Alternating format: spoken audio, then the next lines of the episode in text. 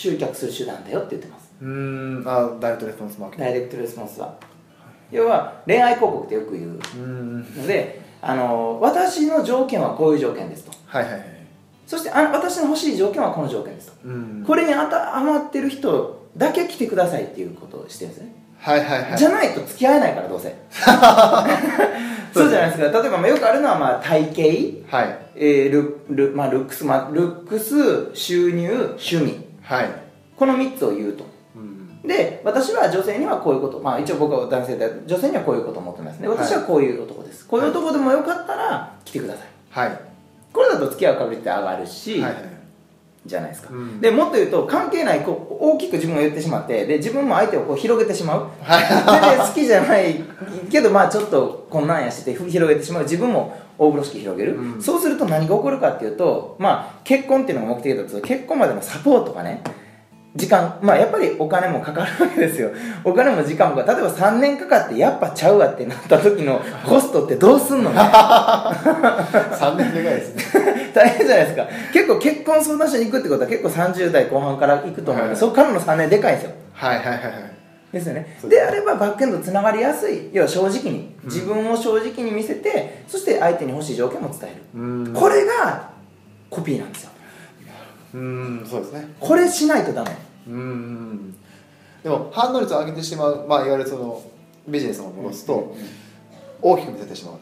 でそれで反応率を上げて、そうそうそうそうそうそう関係ないお客さんを集めてしまっている状況なんですね、自分を嘘をついて大きく見せてしまうのが一つと、うん。もう一つはオファーを強くしてしまう。これがあの相手に関係ない人を呼び寄せる方ですね。要は自分を大きく見せるのが嘘をつくっていうその方要はビジネスでちょっと古代広告してしまうからなんだやっぱちゃうやんって言ってやっぱりリピートしないっていうものがあってで、えーオファーが強いっていうのはその何でもいいですよっていう、どんな女性でも僕大丈夫なんでみたいなことを言うっていう感じですねうん。で実際これはね僕もいっぱい失敗してきて本当にクライアントさんに申し訳ないなと思ったことがいっぱいありますね、ん。なんでこれケネディがあの反応率上げるなっていう理由でオファー強くしたら反応率なんてなんぼでも上がるんですよ。うんああそうですね。なんぼでも。量がたくさんあったらね、うん。なんぼでも上がりますね。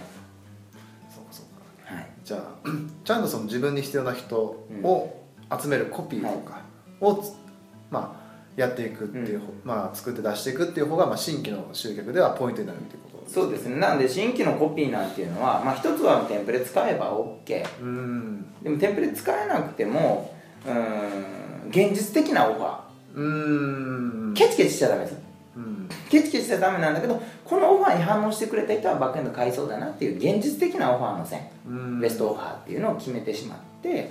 ほんで、えー自分のことを正直に伝えた上でこんな人が欲しいですっていうだけ。うんなんでまあ全然大したコピーじゃないですよね。そうですね。そうですね。その大層なものではないですね、うん。っていうのができればいいですよっていう感じですかね。うんありがとうござい。ますはい。じゃあ、まあ、その多分次が一つポイント、うんうんうん。あのその概念として、まあ、はい。新規集客、まあ、ファン化これはまあよくある表現じゃないですか、短期間の信頼獲得っていうのは、まあ、具体的に言うと、うんうん。まあ、なんでそれは重要でそうですね。あのー結局今って覚えてもらえてないですよね。うん。商品膨大にあるし。例えば皆さんの提供しているね商品サービスをイメージしてもらいたいんですけど競合近所にいっぱいあると思うんですよ。たくさんありますね。ですよね。なんでこう自分のところを離れた瞬間もその野に放たれたわけですよ。そのよ野にはライオンがいっぱいいてね。うん。ライオンがいて皆さん自身もライオンかもしれないですけどライオンがいっぱいいてでウサギ。ウ サギがちょろっと出るわけですよ。はいはいはい。そしたらライオンガブッと行かれるじゃないですか。そうですね。みんな食べようとしてるからねウサギがうん取り合いしてるから。だからその自分の店舗を離れた瞬間もうもうサバンナですよ。うん。もう野に放たれてる状態。でこれは同業さんだけじゃないですよね。要はもうお金を使わそうとするもの全て。だから全てがライバルなんですよ現実的には、うん。いろんな世の中って。あそうかそうか。いや競合って言ったらこう、まあ、例えば店舗まあ、直接競合っていうのもある直接し競合間接競合ってもあるけどそもそもお客さんのお金の総量が決まってるんですよ。うんそうですね。ということはそれをいろんな人が奪い合いしてるんですよね。うん。で昔はこれをインターネットがなかったので、うん。ご近所で奪ってたから行動範囲内だけで奪ってたんですよね、はいはいその方の。小うさぎちゃんのねうさぎちゃんの移動距離の中で行ったんだけど、今はもうほらワシとかタカが飛んできてうさ食べちゃうわけですよ。どんどん。ねもうアマゾンさんがいて楽天さんがいてっていうもう本当にでもう何でも通販あるし。もうもう吸い上げられ吸い上げられするわけですよね。うん。っていうことなのでもうなんかもうなんていうかもうあなたの手元から離れた瞬間にもう圧倒的に奪われ続ける状態うん。が出てるから短期間で信頼獲得しておかないともうまず忘れられるうん。っていう感じですかね。短期間っていうのはすごいポイントですね。そのまあ短期間で それでも短期間のその重短期間にその信頼獲得うんうんうん。をするべき理由って、うんうんなんていうかな。まあ例えばその信頼獲得っていうのは分かるんですけどそれでもあえてその短期間っていうのは使ってなんでなんですか、なんでかな。まあ外から奪われるっていうのもそう。そうまあまあそれほど集中力はの持たないっていうのはもちろん。ああ集中力のうん。やっぱり忘れませんか？ああそうそう。まあ、もうそれこそね恋愛に例えると福山雅治さんやったらね その覚えてもらえるかもしれないですよ、こうずっと気にしてもらえるかもしれないけれども。みんな福山雅治じゃないじゃないですか業界で。はいはいはいはい多分。っていうかこう世の中において福山雅治サービス売ってる人ほとんどいないわけですよ。じゃないですか、だから覚えてらんないですよ、うん。もうその人のこと。なんか思いません？すごい気に入ってたお店あったと思うんですよこの1ヶ月の間に、はいはい覚えてます？ちょっとね前半忘れてました。そうですよね。あ30日前のやつ忘れてました。そうですよね、はい。次の新しい刺激が来た瞬間にもうここなくなるじゃないですうか、んそうですねそうですねなのでもう全然覚えてらんないですよはいはいはい。なのがもう圧倒的に。要は自分は普通のはずなんですよほとんどの場合。うん。そのクライアントにとってお客さんにとって圧倒的な存在感であれば短期間じゃなくてもいいかもしれないですけどほとんどの場合圧倒的な存在感になることってまずないじゃないですか。うん。なのでやっぱりもうもう忘れる前にうん。次の刺激が来る前にこっちをやるって感じですね。そうですか。その前にもちゃんとこうはい。信頼獲得するっていうところでまあ囲い込むじゃないですか。うん。決定的に重要、うん。まあダンなんかはなんか肝心の72時間？とか言ってますよね。うん。72時間以内に何らかの成功体験をしてもらわないともう続かないよっていう感じですね。でそれが今2つ目のはい。短期の信頼獲得はい。なんでまあ具体的な施策は後で言います。あでも言った方がいいか今。具体的にどことやるかはい、なんであの短期の信頼獲得っていうとねでダイレクトレスポンスでやってるとどうしてもなんか印刷物とかはいはいはい。コピーとかって思うじゃないですか。けどそんなこと言ってなくてお客さんが商品を最も購入する瞬間うん。はサービスを受けてる時うん。とお礼を言われた時。うん。この2つなんだと。なのでこの2つは決定的に重要だよっていう話をしています。でまあ1個ずつお話していくとサービス受けてる時はすごい簡単であのディズニーランドの商品を一番買うのはいつですかって話ですね。はいはいはいはいはい。ディズニーランド行ってる時ね。絶対ディズニーランド行ってる時やしディズニーランドのリピートを決める時はいつですかってことですね。ディズニーランドいる時ですね。ね。お子お子さん連れて遊んでてまた行こうねって来てる時に言うはずなんですよ。そうです。ねある日歩いてて散歩して幼稚園の帰りにまたディズニーランド行こうねって。ならないでしょ。絶対ならないですよまあ看板とか見たらね思い出してなるんだけど、思い出すのもそれ看板でなった行こうねってなるんじゃなくて看板見て行ってる時の思い出を思い出してまた行こうねってなるんですよ、うん。つまりリピートの種は確実にサービス提供中なんですよ。うん。圧倒的に。だからダンはサービス提供プロセス。ここにコピーを入れなさいまあ要はどっちかというとプレゼンですね。はいはいプレゼンしてで大事なのはその価値を提供しても価値を感じてもらえてなければうん。これって何もしてないのと一緒なんですよね。はいはいなんで価値を感じてもらうっていうためにコピーを使いなさいっていう、ん。まあ、プレゼンですね。プレゼンのね。はあ。価値を伝えて確認伝えて確認伝えて確認っていうことをやり続けるうん。っていう感じかな。なんで、えー結構ダイレクトレスポンスを学ぶとここに穴が開いてる方が多いです。ほうほう。あ穴っていうのはやっていない。リピート率が上がらないんでやっぱり DM ですかねニュースレターですかねって言うんですけどサービスに価値を感じてないっていうそもそも。ことがすごく多いですね。は例えば飲食店さんなんかだと分かりやすいんですけどあのどんだけニュースレターやってどんだけ素晴らしいウェブやってインターネット広告もめちゃくちゃ使ってやって集客も完璧にした。うん。飯がまずい。これってね1年か2年は続くんですよ新規集客上手だから。うん。完璧だから。けどリピートなかったらやっぱり無理ですね。うん。そうです。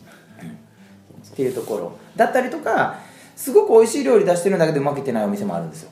飲食店で。うん。なんでかなと思ったら店の雰囲気がなんか暗い従業員さんも別に失礼なこと言うわけじゃないけどこう暗い。はいはいはい。どんよりする。居心地が悪い。はいはいはい。ないですか？そういう店って。ありますあります。ありますよね。なんか全然変なこと言うわけでもないし、態度が悪いわけでもないし味も全然気に入ってるんだけど空気が悪い。うん。うんうんうんとか。はいはいはいっていうところですかね。なのであのやっぱり決定的にそこをまず見直してほしいというか、うん。ダイレクトレスポンスやると忘れちゃうんですよねそこのこと。はいはいはいなんか商品サービスとか価値提供は結構もうどうでもいいというか。うんどうでもいいと思ってないんだろうけどあのまずそこも一つの要素なんだよっていううんことですかね。まあ重視ができて重視ができてないってところですね。うん、そうですね。実際ダンのダンってカイロプラクターっていう、まああのまあ、整体師さんみたいなやつですかね。にのプログラム、まあ、やってるじゃないですか向こうで、はいはい。長いこと。でそれの最上級プログラムが、えー施術中のその価値提供プレゼンを見てこうしなさいっていうアドバイスを受けるっていうのが最上級プログラムですようーん。結局。はいはいはいはい。でも形はいくらでももうパッケージにできるんだけどサービスのそこがダメやったら何ともならないからここをもうつっきりで見るっていう。うーん。っていうプログラムやってるんですよね。はいはいはいはい。なるほどいわゆるその、まあ、外に出出す広告とかではなくて、うん。中の提供のプロセスを改善する。そうですね。やっぱり短期間じゃないですかまさしく。はいはいはい。短期間でさ価値を、まあ、信頼獲得するってやっぱりサービス提供自体がやっぱり決定的に重要。うーん。でそれにまあ、サービスがいいってことは大前提だけどそれに価値を感じてもらえる仕組み作り、まあ、これがコピーですよね。うん。コピーとかプレゼン。はいはい。ですね。でまあそれは大前提としてその後でもそれでも忘れるからもう一回魅力的な自己紹介。うんですよね。今日言ってたことをまとめてるものだったりとか自分のところのサービスがどんなものがあるのかとか、うん。自分がどういう気持ちでやってるのかっていうこう魅力が伝わる。まあなんかなんでしょうね。だから恋愛で言うとめちゃくちゃこう魅力なんて魅力が伝わるプロフィール紹介みたいな。はいはいはい。どんな人とかどんな生い立ちだったとかその人のことをもっと興味が湧くとかまたここに来てみようと思うようなそういうなんかまあ前だからこうダイレクトレスポンスとかその魅力を伝えるコピーをふんだんに使ったパンフレットですね、うん。世間一般でいう会社紹介っていうよりはそのそのこう魅力が伝わるパンフレット。うん。っていうのをまあお渡しするというかうん。来てくれた時にお渡しする。っていう感じですかね。まあ来てくれた時にやること。はいはいはい。まあいっぱいコピー使ってるじゃないですか。うんうん。でそれに加えて、えーさっき言った2つの売れる瞬間。うん。サービス提供している時とお礼を言った時。でお礼サンキューレターですねこれは絶対ですね。うん。これはあのあのレスポンスのね実践インタビューあ実践ニュースレターとかインタビューで紹介した方で実際数字測った方いらして、はいはい。の方で3割ぐらい上がったんですよね。うん。あの他に何の施策したわけじゃないけど来てくれた会員登録してくれた方かな？にお礼の手紙を送ったらリピートがねもうガーンって上がって売り上げ3割なんかもうすごい数字2倍ぐらい上がってたのかな。うん。いやでも結構ね産休レターで上がった人も2倍近く上がった人もいたと思いますよ。ですよね。なんか結構いくつか事例紹介したんですけどサンキューレター送るだけっていう方 非常に多くてなんかこっぱずかしいじゃないですかでも。そうですねそうですね。とか、まあまあ、思い今思い出したら美美容室のオーナーさんに絶対やってくれって言ってやらなくて売り上げが上がらなくなるのがサンキューレターですねちなみに言うと。ああそうまあここでリピート率全然変わってきますしそういえばねあのサンキューレターの効果でちょっと面白いのがあって僕そのセールスライター志望の方たちにまあこうサポートしてうん。こう企業のサポートしたりとかっていうことやってるんですけどその中であの今の自分の会社でもう平社員なんですよ。うん。もう全然こう上司から覚えてもらえてないっていう言い方ばっかりだけど別に勤務も止めてないただの作業員の方。で上司の方はもうそういう本部長みたいな方がいてでその方に何とかまず自分の会社でマーケティングっていうものを使わせてもらいたいうん。から話を聞いてもらいたかったらしいんですよ。はいはいはいはい。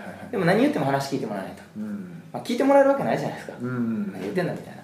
だからあのやれることやりましょうっていうことでその人が考えた誕生日の。はい。あサンキューレットじゃなかったですね。誕生日ですね。誕生日でした。あでもあじゃあ今の話の中で言うと誕生日誕生日も単位下の信頼獲得においては、まあそうですね。効果がありますね。あのなんでかっていうとねその本部長誕生日を手紙でお祝いされることあると思いますか？まあないですね。多分ないと思うんですよ。はい。今やでもてはがき自体少なくないですかね？そうなんですよ。メールで終わらせちゃうそうメールで終わったりフェイスブックで「おめでとう」とか、そんな感じじゃないですかね。そうなんです。だからなんか誕生日の手紙とお礼の手紙が混ざってる感じですね。うん。いつもサンキューレターとかいつもお世話になってます。でお礼を伝えるきっかけとして誕生日。はいはいはいっていう。既存客にお礼伝える時には急にお礼の手紙まあ来てくれた時はいいですけど。まあそんな感じで使ってみたら「おお今度飯行くぞ」って言われたらしくて。あなんかあんまり反応ないんやなって。俺産休であの誕生日のね DM, DM とか手紙送っても何の反応ないかなと思ったら一緒にねじゃあ食事してる時に「お前な俺な」ってあの「お前からもらったあの手紙あれ取ってある」う。ん。嬉しかったみたいな。はいはい言われたのかな。はで結果からだけ言うとめでたくそのマーケティング担当みたいなポジションを手に入れたみたいですあへえめでたいですね。威力でかいですうん。なんかでもそのお礼を言うってすごく大事で、うん。お礼言われてないんですよね。うん。結構言われてない。例えばなんかよくあるのがあの、まあ、ちょっと話それるんだけどお礼の重要性をね伝えたいんで言うとなんか紹介紹介って結構みんな言う。だけど紹介お願いして紹介してくれて来てくれた人にお礼の手紙を送るまではやるんだけど紹介してくれた人紹介者さんにお礼の手紙を送ることって結構なかったりするんですね。あーあそうなんですね。結構なかったりするうん。口頭で言うことはあっても。うんうんでなんか考えたらお礼を言われないことって結構ショックでうんうんうん。その行動を続けようと、まあ、そうです逆からイメージしたら分かりやすいですね。はい。お礼を言われてもそんなに効果あるんかなってあまり思うじゃないですか。けど言われなかったらその行動を続けようと思いますかっていう感じです続けられないですね。なんかねうん。うんなんか なんかそんな感じですね、はい。はいなんでお礼の手紙って送っても、まあ、もちろん効果あるもちろん効果プラスのさっき言ったねあの感動してもらえるような効果もあるんだけど言わないことのネガティブな効果もすごいうんそうですね。あって。でまさしくその信頼獲得なのでお礼を言わないっていうのはやっぱり人としてどうなんだ 信頼がね怪しいよねっていう感じですかねっていうところかな。これがまあ信頼獲得短期間で信頼獲得する意識。あとはそのフォロープロセスを組んでいくっていうか、ん。その次の来店までのプロセス。まああのなんでここのポイントはねあの私はあなたのことを忘れてませんよ。あなたのことを気にかけてますよっていうメッセージですね、ん。フォローしていく。なんかこのぐらいですかね。はいはいはい、うん。でそれがまあ短期間の信頼獲得と。はい。でその、まあ、3つ目のステップのファン化っていうところは、まあうんうん。うん、どういう、まあ、なんで重要なのか。それで具体的にまあどういうことをやっていけばいいんですか、うんうんうん